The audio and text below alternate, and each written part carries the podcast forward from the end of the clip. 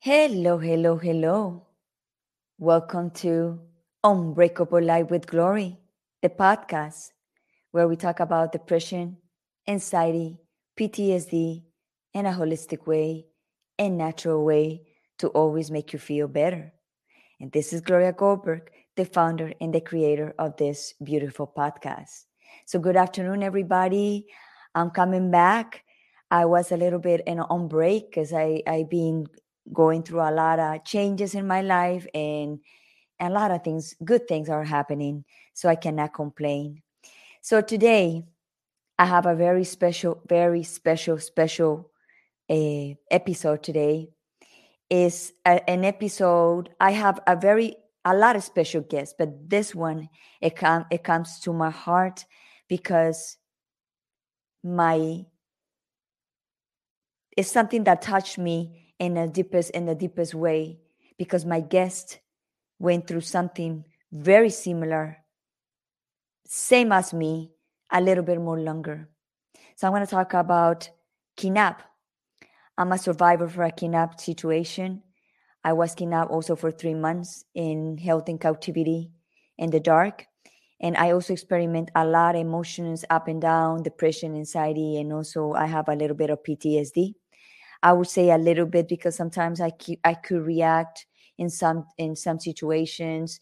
I still work in the fear. I still work in a lot of stuff that that hold sometimes back when you go through tra- trauma, but also when you're conscious of what happens to you, you have to see it with a different lens. See, like a, this is a, like a for me was kind of bliss, and you say a bliss, yes, a bliss because I was able to turn around my life and be able to succeed and be able to talk about this subject about depression anxiety and to be able to help humanity.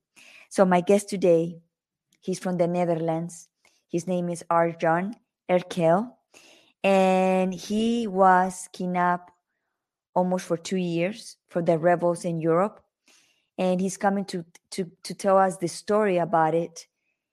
He after that, he found he co-found the free a girl a foundation that is dedicated to freeing young girls from forced prostitution since 2008 they have freed and give a second chance to more than 4750 girls globally so let's give him a welcome to unbreakable life with glory Arjan erkel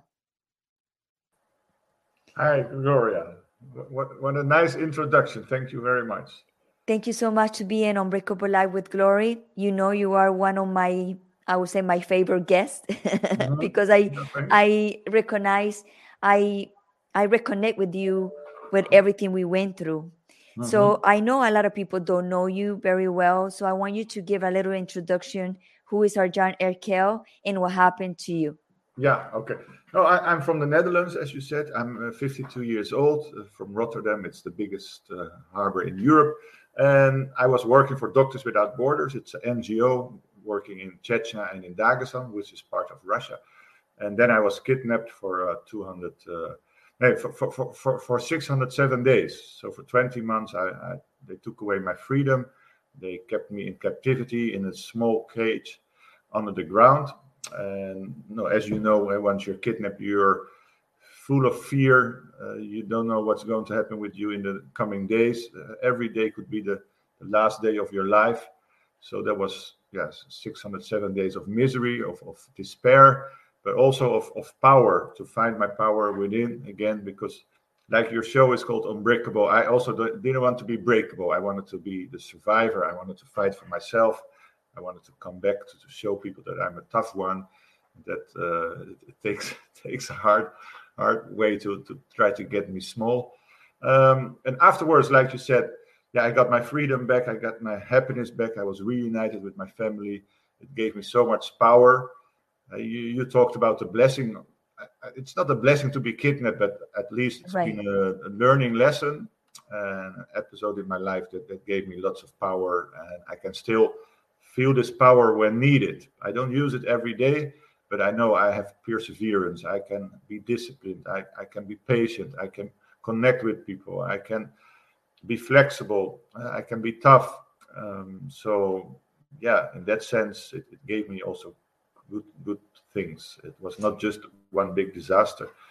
Um, furthermore, I'm married. I have three lovely daughters, and well, yeah, I, I'm, I'm giving lots of lectures all over Europe, and I want to also broaden my yeah my way to the United States. So it's it's definitely good to talk to you, Gloria. Thank you.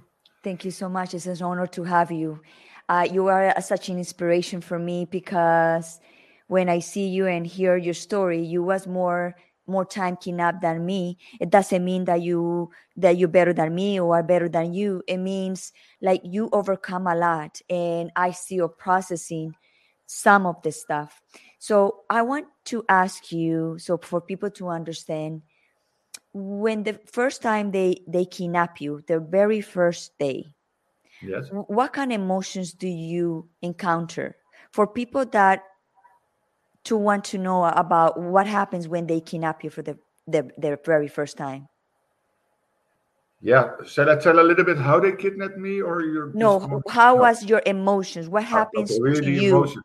Yeah, so the first moment it was just big fear, like what's going to happen to me? Are they going to kill me? Are they going to torture me? How long will it take? Um, also the despair, like who's going to help me? Uh, I'm on my own. Uh, I can't trust anyone. Um, I don't feel secure.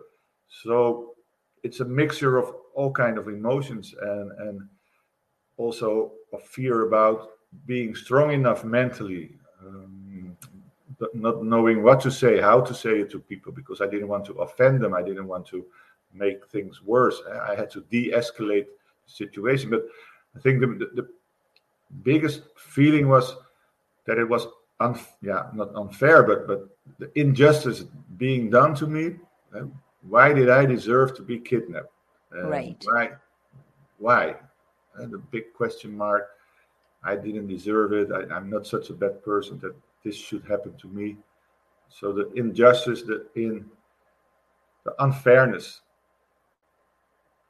yeah. Unfairness. Yeah. okay so how long they how long they they stay that feeling of those emotions that you described uh, to me? How long it, it lasts that? Yeah it, it didn't go away all the time but i tried to be calm. I didn't want to panic. I wanted to take control again of bits i could take control of.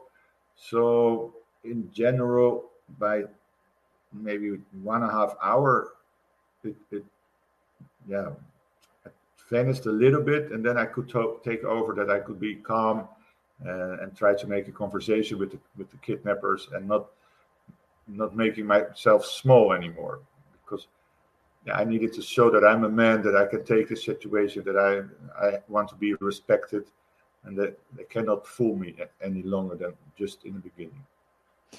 So what I understand, because like uh, we're gonna talk about also my case too, so people can see there's two cases, but we feel differently. When when they kidnapped me, I was in fear completely. I was in shock. I couldn't breathe. I couldn't function. My mind was all over, and I feel little. Not like you. You saying that you you like a one hour, two hours after you feel like you need to hold your position of a, a, a stronger man. In my case, it, it, it destroyed me. It is it was like uh, they kidnapped me, and I it was like my emotion went off. My my brain mm-hmm. went off. Everything went off. So this is my question to you you got to that approach because you also knew other people that was kidnapped before and they know how they are. So that's why you get into that uh, kind of reaction with those kidnappers? No but but we got some training because we were working in, okay. in difficult areas. They, told they told us uh, be quiet don't panic. And of course when you read those sentences you think yeah how, how would i know how to react when I was in the car with a gun on my head, a gun on my chest, of course I, I was fighting tears. I was fighting my my urge to to beg for my life because in that culture it yes. wouldn't fit. So then the sentence, don't panic, let your ration work for you, uh, trust on your on your intuition. So yeah, I, I think in the in the heat of the moment, already my ration start to work, and and and uh, of course still the, the the fear and the unfairness was there, but I had to fight it because even all the bad emotions, all the tears that I didn't want to come out, they wanted to come out, but I had to fight them because I, I wanted to be the strong guy. Maybe that's why it was different because in that culture, men are supposed to be yeah, like the old-fashioned men uh, that that uh, uh, we are sometimes uh, people fight about men, but but in some cultures, men should be men, and I, I, knew that yeah, I have to behave like one, and and maybe that's why my my emotions were a little bit yeah frozen but not frozen that i didn't know what to do but frozen in a way that i had to control them they shouldn't be in the way of making my situation worse well, but there's a big difference here because you was trained, you was educated uh, what to do yeah. in a situation like that. In my case, then I don't receive any education about that because no. the farthest the farthest thought that you have is like you you you can be kidnapped. I never thought I was be I was gonna be kidnapped, and like and it happens the same like you. When I was kidnapped, I was why me, why me, why me, why me, and mm-hmm. I don't deserve this. Like the same yeah. things that you you question yourself. It was the same mind, but you had a train to come after an hour or two hours later to come yeah, and to sure. create an, a strategy and create a strategy because you at that point you come down but because you need to create a strategy to keep your life safe correct yeah yeah definitely definitely but maybe also it's about my character that i don't like people who, who use their authority I, I, I don't like police too much. I don't like military people too much. Uh, but it's also about yeah training for sure 100% that that for sure I, I needed to control the situation and maybe maybe as a woman you can cry and then people and maybe you were thinking it's more a question did you think by crying that people would be softened more softened no no you? no it no? was a natural it was a natural it was a natural instinct that panic panic fear yeah and and a lot of crying. And I remember uh, remember my father being in that situation. My father, he also told us all the time, if they wanna rob your car, let the car go. And if they're gonna rob your purse, let it go. Don't fight with the situation. But when they put a gun in your head, like like it happens to you, they put gun in your head and take out of from the car and put it in the trunk you don't have no m- much time to think about nothing about nothing. But i also remember my father in the moment telling me in my head it, give the car away because i thought in the beginning that was uh, going to take my car but it was not my car it was myself. So at the moment they threw me in in the trunk i remember clearly that my mind my mind was spinning and very desperate and almost in a panic attack so yeah. I didn't know what it was, but it was a, a feeling that is still is still in my body because it was very heavy in, yeah. in, in that moment for me. No, for me, it was more confusion in the beginning, and and uh, yeah, of course, the fear of being killed. But then I took yes. over, and I already started to think, what should I do? What should I say? How, how should I behave? Uh, how should I breathe? Because yeah, I wanted to keep my dignity for sure, because in, in that culture, dignity is, is really uh, important, and yeah, that that's that's why maybe I could could, could um, yeah, be stronger than my emotions. Yep. Yeah. My ration took over quite quite quickly. Well, in, in my case, well, I they my dignity, everything went down. Like uh, completely destroyed me in that moment mm-hmm. it, i was destroyed completely emotionally mentally yeah. maybe phys- not physical but kind of emotionally mentally i was already destroyed no, I, so a lot I, I felt i felt also not, not, completely destroyed but i felt that i should be blamed uh, I, I didn't feel proud for example i felt you're like a loser who's being kidnapped because wow. who, who's going to be kidnapped so that also uh, you ask for one emotion, but there are so many emotions, of course. Many. So I thought, yes, is it a mistake that I'm kidnapped, or why me? Am I the simple guy who should be kidnapped? Uh, of course, it does something with your uh, your self confidence and, and your self esteem. But then, luckily, even the guys told me, "Don't worry, we, we, should have kidnapped you anyway, uh, because we were hunting for you for a month. This was a good moment to kidnap you, but we would have waited for any other moment to kidnap you because we wanted to kidnap you." So that also took away a bit of my feeling of being the the, the loser for sure. Uh, so it's it's it's the question is difficult to answer because there's so many it's so there's so many emotions and it's a roller coaster. So yeah. when you just finally come down, like after one hour, two hours, come down, and your mind was settled.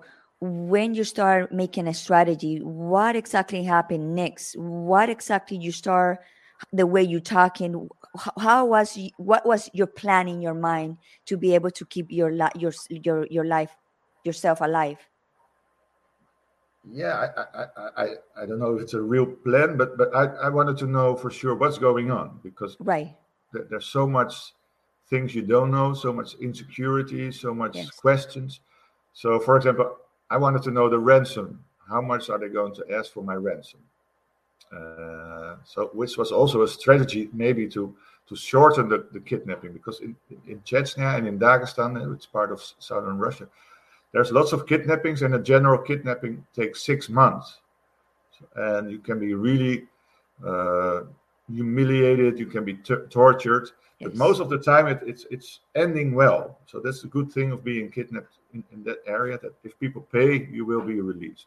And yes, so I was looking for the for this yeah, the safe way out is by paying money. So I wanted them to know how yeah how much are they going to ask because then I knew if it's going to take a long negotiation period or it would take shorter. And and yeah, I also had to had to make them feel that they are safe with me, that I'm not like a spy or that I'm not like Rambo because I was much bigger than them, uh, and they thought I was a spy and that I was like like James Bond and I had to tell them, no, I, I'm I'm just a simple humanitarian aid worker. I don't didn't even have a military background. Uh, but of course, they didn't believe me. So I was thinking my strategy was play it safe, make contact, make them understand that I'm a human being, that they should behave, that they should look after me, um, and and somehow maybe because I'm quite easy with people, they they, they also calm down. I had to calm them down as well. So it was definitely going into how to make make the situations more safe. Yeah. In in my case, I the question it was not about the money. I was asking when I'm gonna go home, when you guys gonna release me, but because I was, I would say ignorant I doesn't mean I'm ignorant. I was ignorant of what it what exactly happened in a situation like mm-hmm. that. So mm-hmm. I was not thinking about the money. I was thinking more when I go home. I want to see my daughter. I want to be with her, like a little girl. Like my little girl yeah. comes out and, and like I want to go home. I want to go home and crying a lot to them. Please let me go. Let me go. Let me go. Until yeah. the very next day they come and say, you know, you are kidnapped and they explain to me exactly what's going to happen and mm-hmm. i thought i thought it was a, it's gonna it was a, uh, was going to be a quick uh, situation and, and went for for months for three months so you knew you knew how long you was going to be or you thought you was going to go quickly to to to your to, to home no of course you, you never know for how long it would you take but, it, but but i hoped it would be yeah by, by, by taking down the ransom that it would take less time and less than six months. Uh, and then after a week, they told me, "Yeah, we made contact with your organization, and it's going to take two months." And at that time, I thought, "Wow, only two months! I, I can definitely survive. I, I can deal right. with all the problems, but for two months, I can take the energy and the power to, yeah, to survive such a period." But then I, I didn't know it was going to take twenty months. I think if I knew from the beginning, it would be such a long time but at least then you know you will survive. The most difficult, and I think you agree, is also that you you're not 100% sure that you will survive such a situation. And so that the, the idea that any moment they can kill you, yes. it never goes away out of your system for 100%. Sometimes you can you put it in the in the back of your mind. I don't know how you did it. sometimes I there were one or two days I didn't think about it for yes maybe 48 hours, but then of course you think again, ah, this will be my last day. I will Yes. have to die under the ground. I will never see the fresh air anymore, and it makes you yeah it makes you so sad and and like I said the, the, the injustice and the unfairness of the situation that, that that's so painful. Now I also feel it again. It goes all the way in your heart. That how can other people treat you that you cannot even, yeah, before you die you cannot even see the sunlight or you cannot breathe outside. And yeah, that that that was very horrible, of course. Yeah. Right. In my case, uh, they told me that um, I said, "How long you guys gonna have me here?" And they said, "Oh, um, we don't know yet. Everything is depends. Could be three to six months, and if your family doesn't pay anything, so we're gonna sell you to other people, so those people can keep you there." For a year or longer, because Wow. this is a business. You know that this is a business for them Yeah, yeah, so yeah. and you are the merchandise so I, I i said oh my god no no no i want to go home soon oh my god what you guys gonna do and they left so you, Mhm. you get to that sensation like oh my god this is gonna be a for a long time. I don't know if i'm gonna make it. I don't know if i'm gonna do it because it's that sensation. And you asked me how i was if i was thinking on that every day yes i was thinking every day i want to go home. I want to go home because especially i had a, a three year a three year Yeah, uh, old girl my daughter. Yeah, so that was my my anchor like i want to go i want to go i want to go and it's, it's it's like a constantly suffering the whole entire time. But also this is this next question i'm going to ask you. When you start accepting the situation and like okay i'm here i need to live my life in this situation when you start accepting that? Yeah, that that I think uh, took a bit longer because I was Yes. moved from one house to the other house and from one group to to the other group, and so when I when I was for a second week in the second group, um, I, I settled down. I was I was put in a yeah, like I said, in a very small cage under the ground, and in the beginning, I cried a lot. I Yes. I, I, I was frustrated, angry, uh, like all the, the things you normally do when you're yeah when you're in a in a mourning process, uh, like mourning for the yeah for the end of my life almost, and it felt like a grave. I, I felt horrible, but then I realized, yeah, like you said, you have to accept the situation because it's not going to change because of crying. It's not be- going to change because of, of, of frustration. You have to settle down, think that one day you will go home, and in the meantime, really make the best out of this situation. Don't don't be angry at them. Don't be impolite.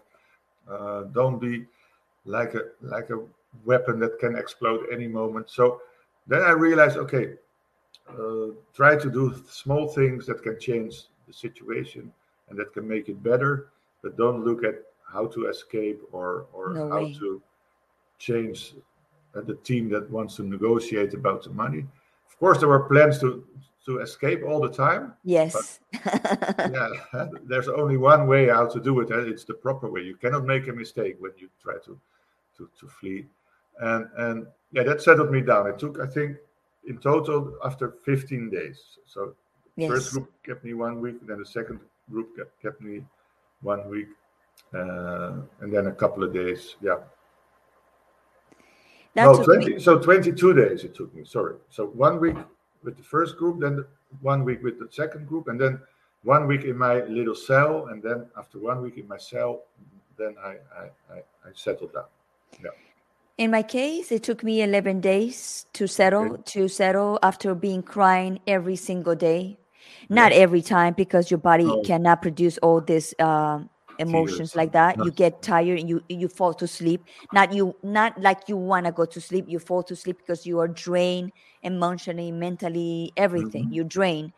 And 11 days after, and I I said, well, this is the only situation I have right now. Now, what I should do and I, I started in a process of uh, like a lot of silence, like a silence, watching, smelling, hearing, observing when Mhm. they come in, when they bring me the food, how they bring the food, who bring me the food. I never see the face of any guy. So it was like more like reading and studying the body, the movement, the voice, the way they smell, because you get into that moment that of survival mode that your smell, your eyes, your ears, your your intuition get amplified because you are in survival Yeah, completely mode. definitely. Yeah, I, I re- yeah, I, I completely agree. For for me, I also didn't see any faces, but then yeah, I, had to pay attention to the color of the eyes, the way they're breathing, uh, the way yeah, the way they smell, the way they they, they, walk. Um, yeah, and, and, and you, you you use your senses much much better than than in in, in a normal life. And Yes. I, I also try to make myself being seen as a human being. And i also had to see them as human beings. So i gave nicknames for example. Uh, I, I was really like you said uh, ob- observing them. Uh, but i'm a i'm an anthropologist so I, I, I i'm glad i had that skills that i should be patient that i just should look. I, I shouldn't be making too many yeah assumptions i just needed their yeah their life to to, to yeah sort of mingle with my life and and then maybe i could fit in in, in, in Exactly. process yeah But you you you do that process very slow because in that moment you are studying. In in my case, it's like intuition. You start studying each one, and you know who you can talk at the end because not Mhm. everyone you cannot talk because you don't you cannot trust because you can make a mistake just saying something and the other person can go out and amplify something different and you can get you can get killed. Yeah so yeah. so you have to be careful and study who you can probably connect that your energies to be able to to talk like a human like no to for start sure like definitely. like start saying thank you for the food. Or thank you for the water. Thank you to take me out for a shower. Thank you for the toilet paper. Let, hmm stuff that you start breaking them down. In your case do you also have to do that recognize to who to talk and you be able to be safe to talk to that person too? Definitely definitely. You're you're choosing the yeah the, the ones that are maybe a bit softer or yes. um, that are funny so definitely yes. Uh, up, up, yeah observing what, what was really an important part of it. And no as you know you don't have things to do anyway. And so so i think in normal life you exactly yeah you don't take the time to to have a good look and, and, and how do they behave. But now yeah, like i said i wanted to give nicknames to them according to the way they behaved according to the the picture i made of them. And and yeah like the smartest one i called professor and the, the, the best friendly one i called the red cross like because he, he took care of me a little bit. And so i tried to break the barrier yeah barriers. But it yeah definitely takes time to, to to figure out someone and how to deal with them. And, and that's also for me it, it was also some kind of a, a sport to find out how can i deal with them. And, and i had to realize i have to behave different with different kind of peoples because ev- everyone is different. So you have to connect in different ways which was also interesting process for myself. Because normally you are just one person and, and, you, and you, you try to figure out. But now i had to pay much more attention of how do i yeah, behave towards other people. And there was one guy i called him professor. He was sort of the, the softest one. And, and i made a uh, face for myself how i thought he, he he would look. And yeah he had a soft face and with nice bambi colored eyes. So he was one of the guys that that yeah they were they were friendly to me. And and and their boss because it was the boss i think he he had the discipline to to yeah behave normal with me. And he was a good example to the other people as well. And and luckily i had a yeah their chief the chief kidnapper was more or less a well educated person. Yes. And and we could also match for example can i give an example i like pulp fiction and my kidnapping yeah, looked like pulp, fiction because there was a gun on my head and I was afraid that they would shoot me by accident because, like in the movie Pulp Fiction, where John Travolta shoots right right right Yeah, and then yeah, this general he was from the second group, so he asked me, yeah, how were yeah, how were you kidnapped? And I said, yeah, it felt like Pulp Fiction. And then he said, It's my favorite movie. And then we talked for 10 minutes about Pulp Fiction while we didn't see each other. and We didn't know each other. I was afraid of him. He was maybe a little bit afraid of me that I would, yeah, try to try to escape. But that from that moment we sort of had a, yeah, we started to build up rapport already. Yeah, which was quite interesting. And, and yes, course, and my, like your survival mo- mode, you you are much more sharp on how they how they react towards your words. Yeah. Yes, and you use a strategy. It's like it's, it's in in you and everybody. Everybody have that. It's just Mhm. amplifying in a situation like that. In my case, because I'm a woman and I was very young, 25 years old when that happens, so I, I got into the soft the soft uh, side of the guys. Like, thank you so much with that voice, like a very Uh-huh. delicate. So I Yeah. start like not seduction not not seduction but i use the feminine power i would say and they start breaking down and f- because my softness and and thank you and so so grateful with them Mhm. because i was in this situation and they start suffering both me and them the syndrome uh, stockholm syndrome stockholm syndrome. And they one of them i they listen to music. And one guy came in and i said oh i love that song that you playing outside like you know? And the guy said oh really? You want to dance? I said yeah. So we start we dance we dance. I never see his face but we was dancing. Did and you also touch each other, or it was like no like dancing like you know not like this like not No, like no, no, this but you know dancing like yeah, you know like moving. and for me it was like oh my god it feels so good because i had already a month in and with no radio no music no tv nothing in in solitude so Mhm. that movement and and that conversation that i break that guy in that moment it Yeah. was like a okay and this guy got into he probably got Stockholm syndrome because Stockholm syndrome, uh, both they they can have. If they don't have a strong mind, they can get attached to you, or you or you uh, definitely you get attached to them because you are so grateful that they keep you alive. You're so grateful they give you food. You're so grateful because they they take you out for a shower. So the the, the smallest stuff gets it, it, it, it compares in the biggest stuff in your life. So this guy got into like bring me the breakfast every day and, and being so extra nice. And then I said, hmm, I'm a little bit afraid that this guy is getting attached to me more than he's supposed to. Mhm. And definitely he did. And then two months, two two weeks later, he said, Oh, I think I'm in love with you. And he he removed he he removed his his his his cap out of his head Yeah. and I yeah. said, I don't want to see you, please, please, please, no, no, no, no. And I definitely see his face.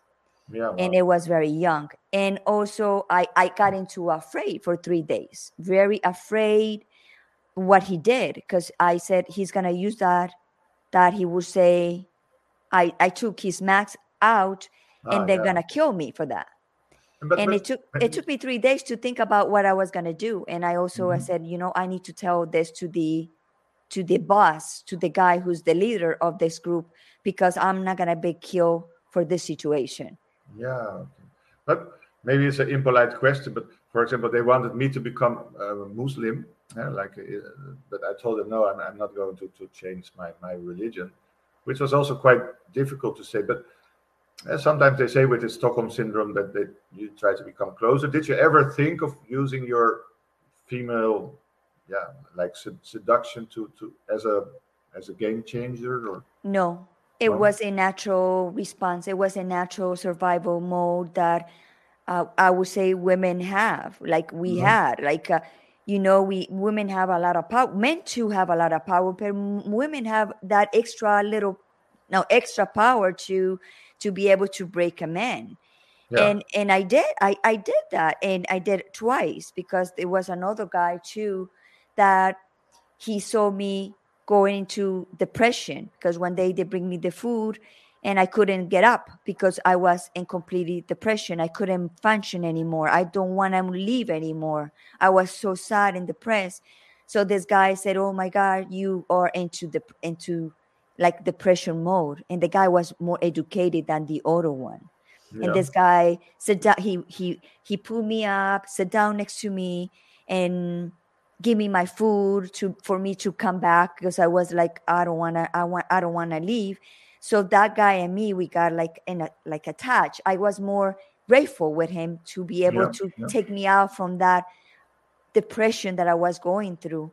So for me, it was like a, a hero for me in that moment. So yeah. it's not like a, it was imposed. It was something that it it happens when you are in solitude and in in in kidnap and you get attached in some way to the kidnappers. No, but there's a difference between being attached and, and using your, your body, like the Me Too and, and some actresses, they, they do some extra services to the producer and then they, they move up. But uh, no, for me, it was also you have to don't betray yourself. You can try to make connection, but in a way that it still feels like you're you're not selling yourself that that's that was my my way of doing it like i didn't want to become a muslim. I didn't want to betray my culture. But of course i try to make connections by maybe talking about yeah things that i didn't want to talk in normal life. But it's also showing interest in their life yeah? And sometimes you be right exactly. Yeah should be more patient with things than in normal life for example if if i don't understand your way of dealing with your hobby and you have a hobby which is completely not interesting to me, I would say, yeah, let's talk about something else. But there, it was also nice to talk to someone because no one talked to me. And then you you ask more questions and you try to save some time and that you have a, at least a little bit of company.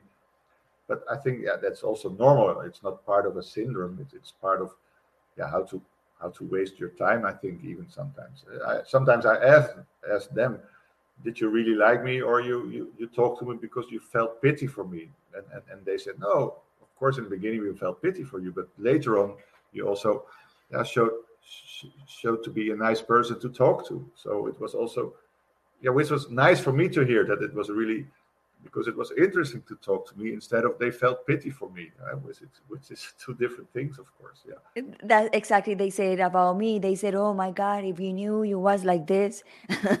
So so cool so nice we, we should not even think about to kidnap you. I said well it's too late i'm here.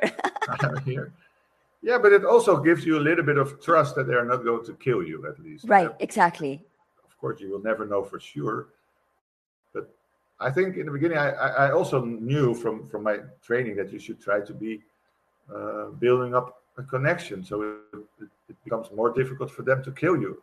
And at exactly. the end, there, there was a ultimatum video made, and they said, "Yeah, we will. If, if no one pays, we will kill you in ten days." And then yes. they, they ran out of those ten days, and I asked them, "Who's going to kill me?" They said, "Yeah, we're not going to kill you because it's too difficult for us." So I was relieved. But then they said, yeah, we will hire someone else who doesn't know you, and he will kill oh you. God. So at the end, it, it, it yeah, I, I, never thought about that.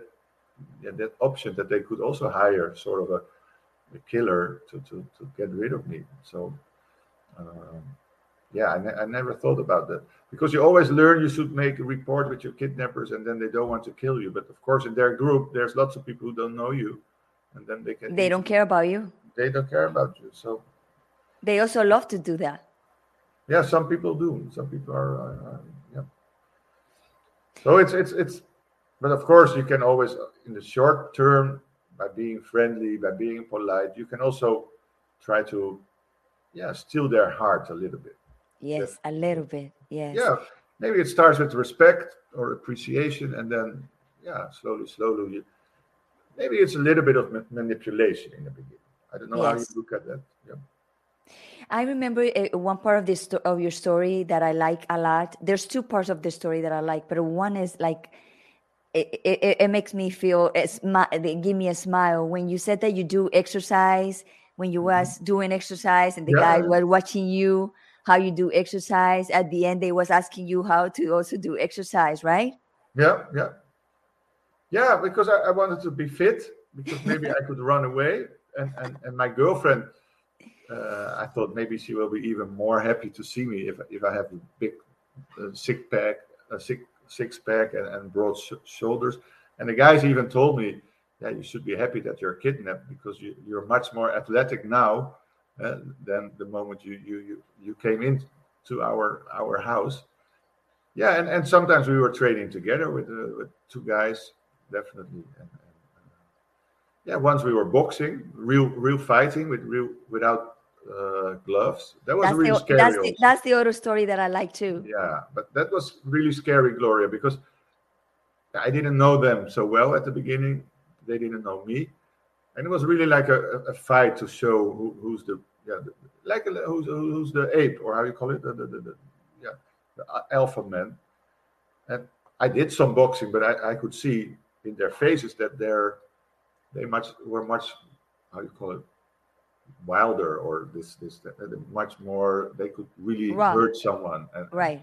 yeah and i was when i box it's always for fun and, and then you stop at a certain moment so they were much tougher and and so i tried to make a story that uh, yeah I'm, I'm the tough guy from rotterdam uh, i'm from from the from the projects and, and we were fighting a lot on the streets and it was not true but i, I tried to in, intimidate them. Impress, impress them. Yeah.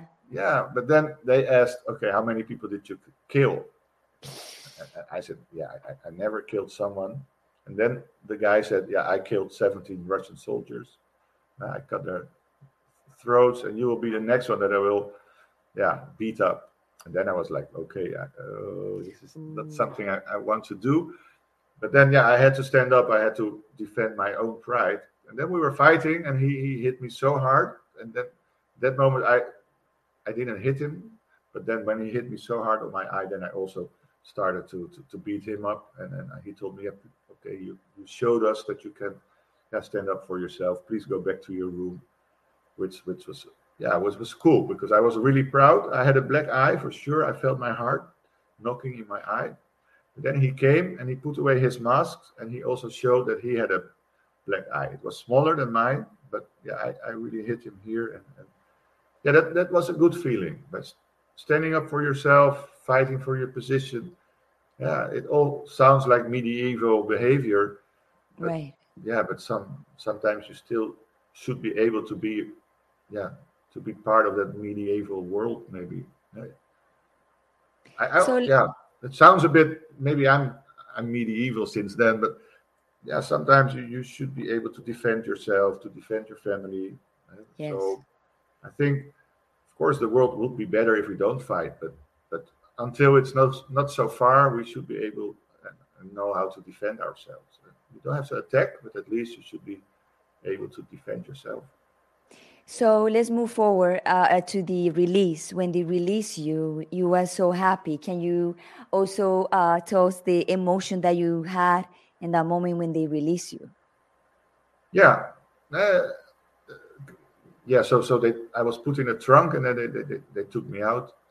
And I was I was not so happy indeed. I was like, what's going on? Uh, are you trying to fool me? And because I, I saw their faces for the first time. It was a new group. So I was really shocked, like, wow, you're going to kill me. Because I didn't know I was released. And, and then they said, no, we're not going to kill you. You're a free man now. And, and, and then there came a guy with a phone and he called the Dutch embassy. Then I still didn't believe it. It, took me, I think, three hours to really understand I was free. And it was only after I went back to Moscow when I saw the Dutch ambass- ambassador, then I, I heard him like, wow, he's my savior. He Yes. he's the one that I can trust. And now I know for sure that I'm I'm free. Yeah, and then of course I I, I- I was happy, but but still I was disappointed so many times uh, because for six seven times I, yeah they told me you're going to be released, you're going to Yes. be released, and now I still had the idea, yeah, maybe something goes wrong. Please wait, just fly home. And and when I saw my mother on, on the tarmac of the airport and her face, her smile was so wonderful, and her, her the way she embraced me as as her lost son who's back in her arms again. Yeah, that was also a great moment, and, and, and to see my father, to give my father this bear hug. Uh, yeah, so it, it took it took me quite some time to realize this is really true, and and you're safe. No one is going to shoot the airplane out of the sky. No one, no one is going to to bump into your car to kill you. Yeah, that was so. Yeah, it took a long time for me. And for you, how, how was it?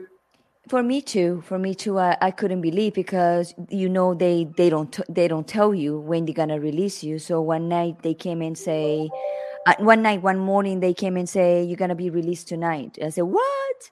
And I remember that that day was the longest longest day in my entire life because I was like I don't have no time. So I feel that the time was going slower and I don't know. I can't see the day. I can't. I couldn't see the day and night, but I have a little window that you can see a little bit of light that you know is Mm-hmm. is Yeah, daytime. Yeah. And and it, and I saw that light all the time. I said, "Oh my God, when is gonna became dark?" you know. Yeah, yeah, A- And even when the star became in dark, I, I I I knocked the door many times and said, "When you guys gonna release me? When you guys gonna release me?" And the guy got frustrated with me and say, "You know what? If you keep knocking the door, we're not gonna release you." So I said, "Okay, I'm gonna wait, patient." So they released me, Yeah. eh, in in in the city, and I didn't know what to do. I don't Mhm, know how to dial the phone. I don't know what to do. I was like in shock, like where I am. I don't know where I am because I I, I was first time out for three months. And the guy said to me, uh, when you get out, listen to this. When you get out, please, please get a get a taxi. Don't tell the taxi that you was already coming out from kidnap because there could be other groups that want to kidnap you again. I said, Oh no, no, no, no. I wanna I just wanna I wanna do whatever you have to say to me. So he gave me coins. I put the coins in the phone. I couldn't, I don't know how to dial. I like I forget to dial. I don't know even remember the the number from my from my home. And then I went into the taxi. I didn't say anything to the taxi. And the taxi driver, he said, "Are you okay?" I said, "Yeah, I'm I'm okay. Where you want me to take you?" I said, "Home." And he said, "Where's home? Are you okay?" I said, "Oh yes, yes, yes. Um, go this way." And the first thing I saw was my daughter of three years old, and we hugged for hours. And she was, "Mommy, mommy, mommy, I don't want you to to go anymore again away." It was very powerful. My family was Yeah. every everybody was happy. So, and then after that, it was a little bit of misery, um, misery because I get out and my father don't want to let me go anywhere. So I was more in more isolated because my father was afraid that Yeah, this things yeah. happens to me So you were taken captive again. yes. Uh, So that happens to you, or you went to freedom like No, normal?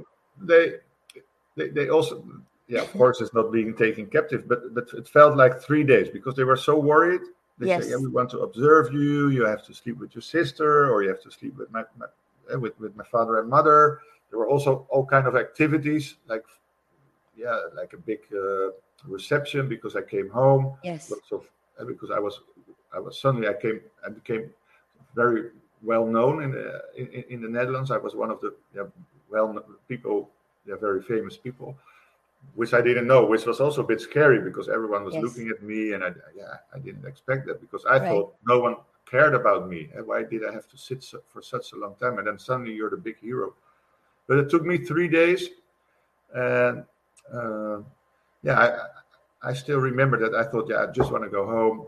I'm, I'm, I'm 34 years old. I just survived a kidnapping. Let me go home because i know how to deal with it. So yeah th- that felt also a bit strange. Also i had a big um, you call it media attention. And, and then they also didn't allow me to speak which i also found a bit strange. But later i understood that yeah maybe they expected me to say the, yeah some negative things or bad Right. things. So i it was always because of, even with your father i think because he cared about you Right. yeah but yeah it definitely felt yeah, yeah No, he don't want me to go anywhere. No. and I said, "Oh my God, this is terrible. Yeah. This is terrible." Yeah. So, so let's talk about your book. hmm Yeah, I, I, I've written a book about it. It's, it's called Held Hostage. It became number one bestseller on Amazon, which is uh, really, really cool. And yeah, it, it, it writes about the episode of my kidnapping, but also the lessons learned, how I, yeah, really understood what freedom is and, and how we sometimes take away our own freedoms by our own fears of, of making the next step in life or our fears to, to break away from people that we don't love anymore or, or that we're taken hostage by financial situation or by our mental situation. And it's also about how i try to make this episode meaningful uh, because i can yeah just being kidnapped is, is not enough uh, I, I should try to tell other people about how they could change their life by by uh, understanding the importance of freedom and that freedom can really be the start of of, of, of a new life of new uh, yeah of, of, of, of evolution in your life. Uh, it can can make really a change if you understand that it can be the yeah create creativity starts with freedom. Uh, a new life starts with freedom. So lots of things start with freedom and i think that's the engine of life. Uh, and, and and that's what I've written in, in, in the book as well. So it's from one side it's a nice, almost like a movie about my kidnapping and and my fight and my survival and how I dealt with it, but also about the lesson learned and and how people can, yeah, really uh, start making a new life by by reading my, yeah, the way I dealt with it. Yeah. So I have so another not, question. Be, yeah, go ahead. No, then you go ahead. I have a, another question before we go. Do you know other people that are being kidnapped and they don't have they have the power that you have to be able to talk about freely freely and and write a book and come out and tell the story? No, personally, I, I don't know anyone in the Netherlands who, who did the same. There are some people, of course, in the world that that, that can do that. Uh, for example, he just died, I think, last year. This Terry Waits from from Ireland, who who was kidnapped for five years.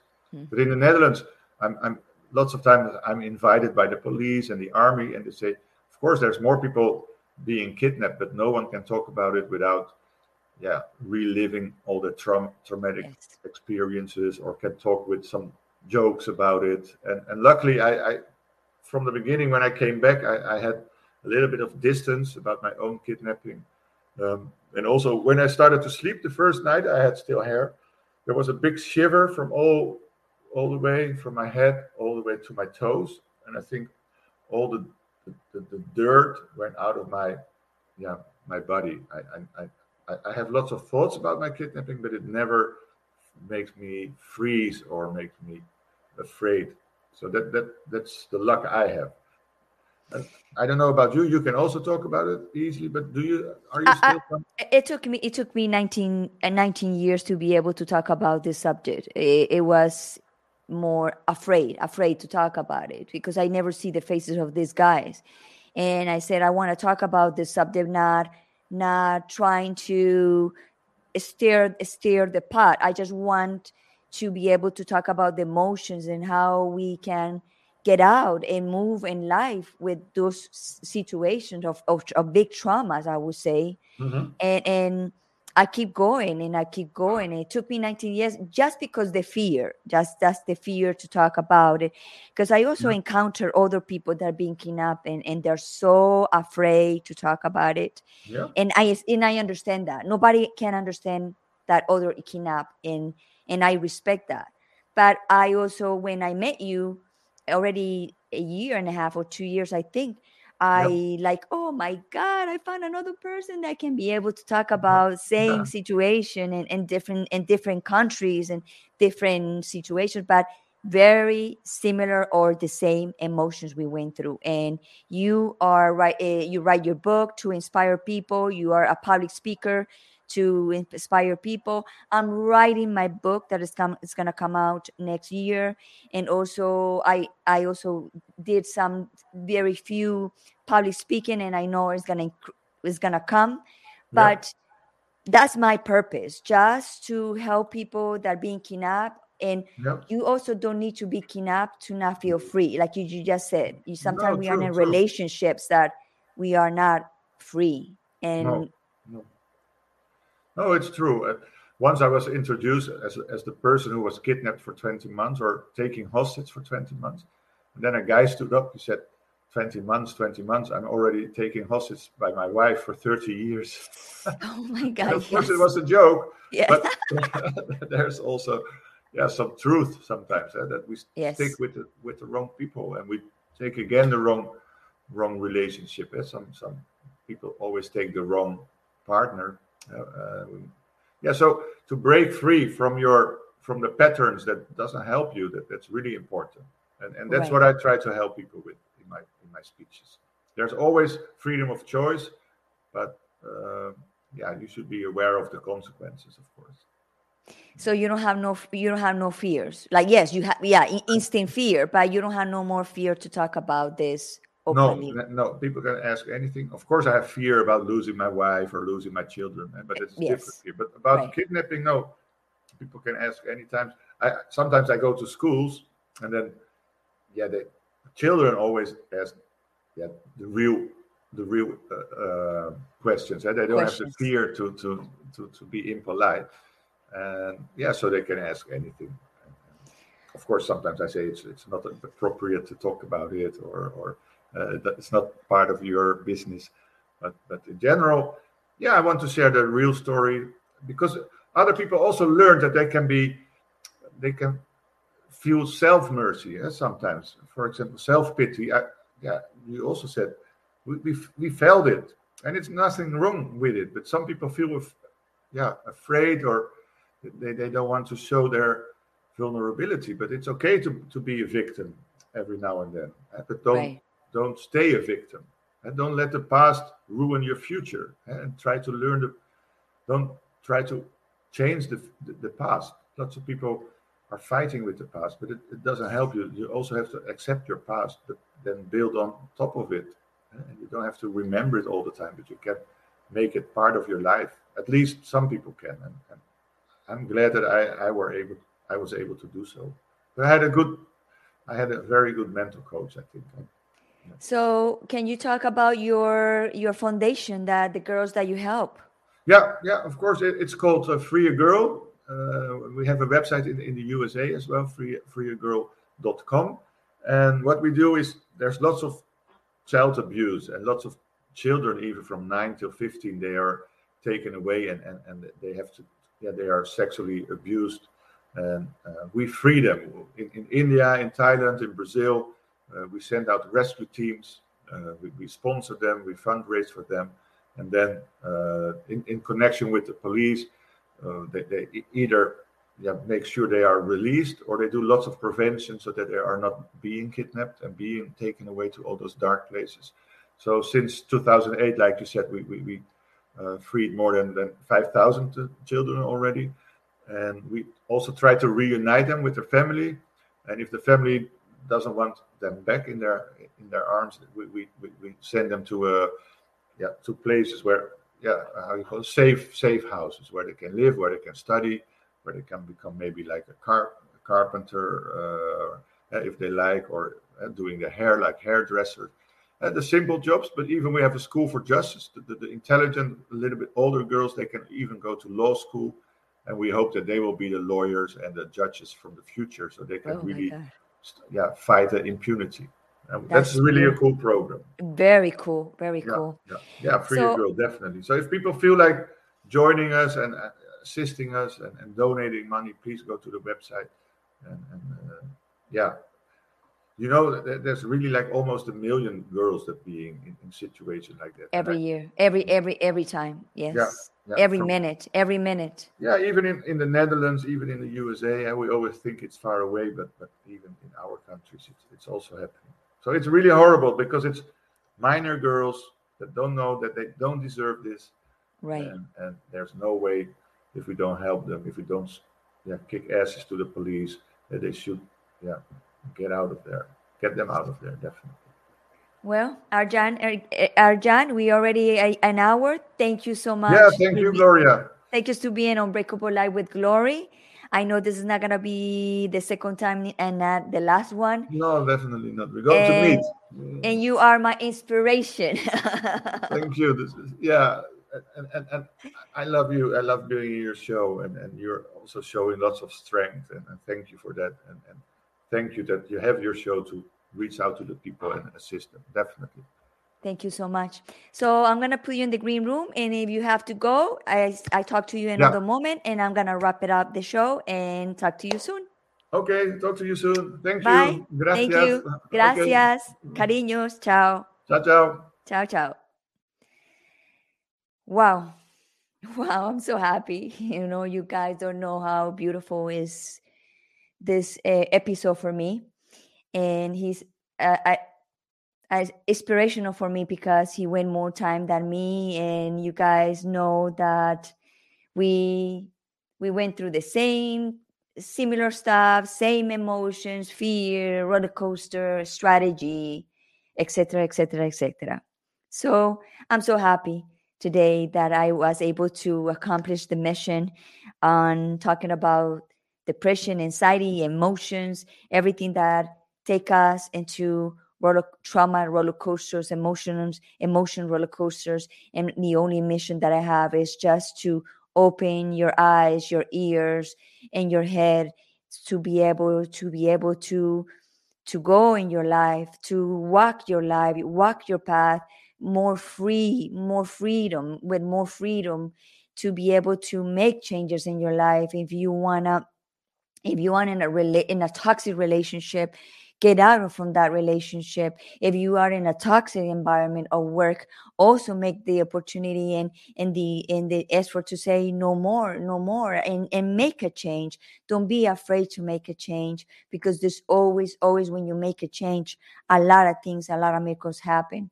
And also for people to be aware of your surroundings and to not flash too much, to not show too much information, because there's some people there that are watching you and business is business and we being kidnapped and, and I don't want you to be kidnapped. But if you one day and you are in a situation like us, always remember to break your the break the heart of your enemies with kindness, with love, and you will be able to survive. And that's exactly what I did. And that's exactly what our did. We break the hearts with kindness, with love, and with surrounding, surrounder. And thank you so much. This is Gloria Goldberg, the founder of the podcast Unbreakable Life with Glory, that I come every Wednesday at 8, 8 a.m. Eastern Time in Spanish, at 3 p.m. Eastern Time in English. And see you next week. And thank you to be here. And I'm done with my mission today. Thank you so much. I love you all. And keep keep safe and let's work together to have a better world in this world. Thank you so much. But the world starts from you. Bye bye.